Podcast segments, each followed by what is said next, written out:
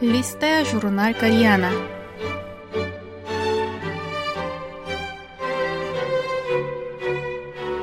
Дорогие радиослушатели, в эфире «Листая журнал Koreana». В этой передаче вы можете послушать самые интересные публикации журнала «Koreana», который издается Корейским фондом. У микрофона Аня.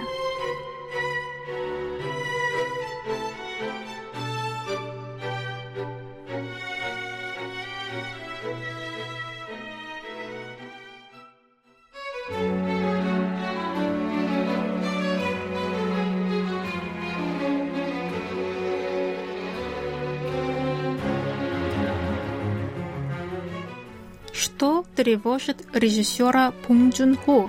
Часть вторая.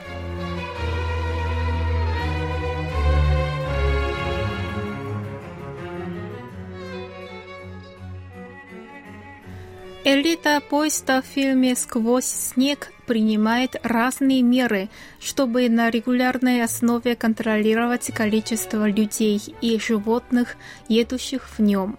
Это бесчеловечная логика новых времен индустриальной эры, когда правят машины и производственный капитал.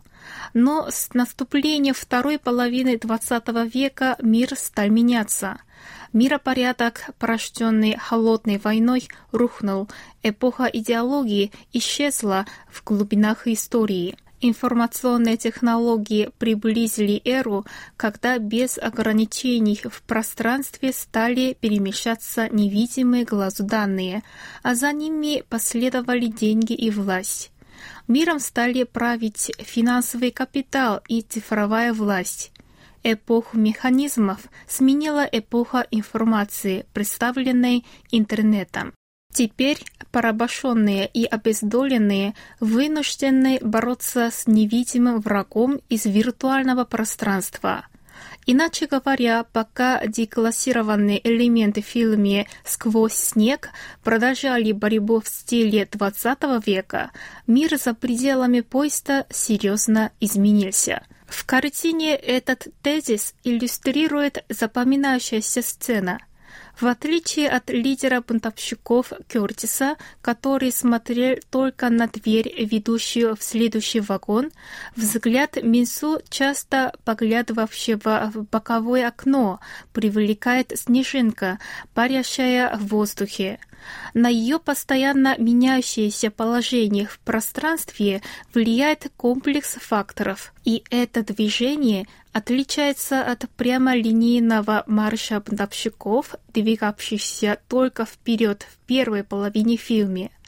Это похоже на цифровой сигнал, вырвавшийся из новых времен, где каждому свое место – Этим Пон сам подвергает сомнению изначальную установку фильма, состоящую в горизонтальном движении только вперед, и предлагает бросить взгляд в бок на изменения, происходящие вокруг.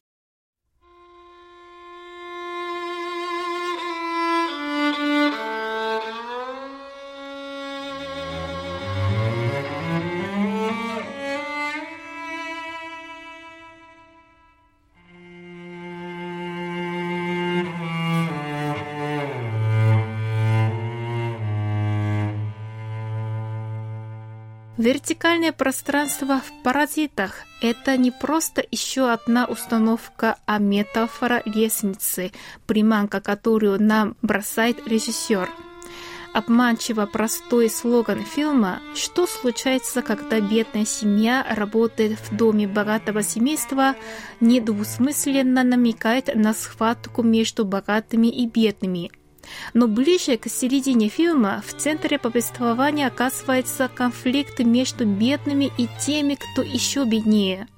Богатая семья пока даже не догадывается об этом. Более того, ни пресса, ни полиция не могут докопаться до сути произошедшего. Проблема безработицы, которая то и дело всплывает в фильме, заставляет зрителя снова и снова задумываться о неизбежных конфликтах между штатными и временными работниками, между теми, кого уволили, и теми, кому удалось избежать увольнения, между мелкими предпринимателями и подрабатывающими у них студентами.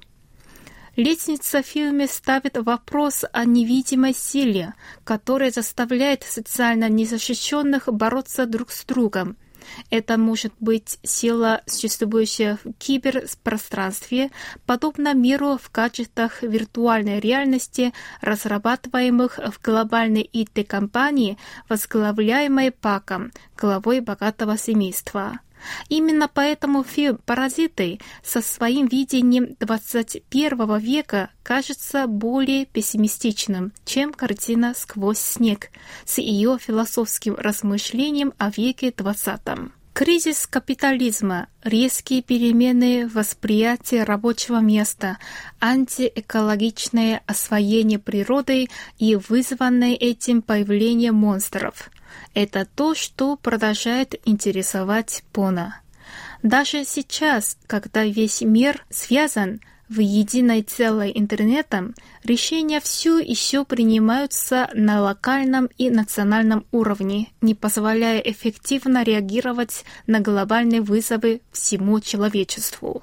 Возможно, это причина, по которой в фильмах Пона поднимаются острые вопросы, заставляющие нас взглянуть в лицо реальности и одновременно исполненные глубокого беспокойства о судьбах всего человечества.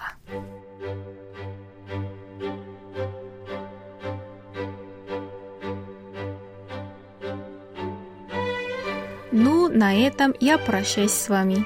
Желаю вам хорошего настроения и до следующей встречи.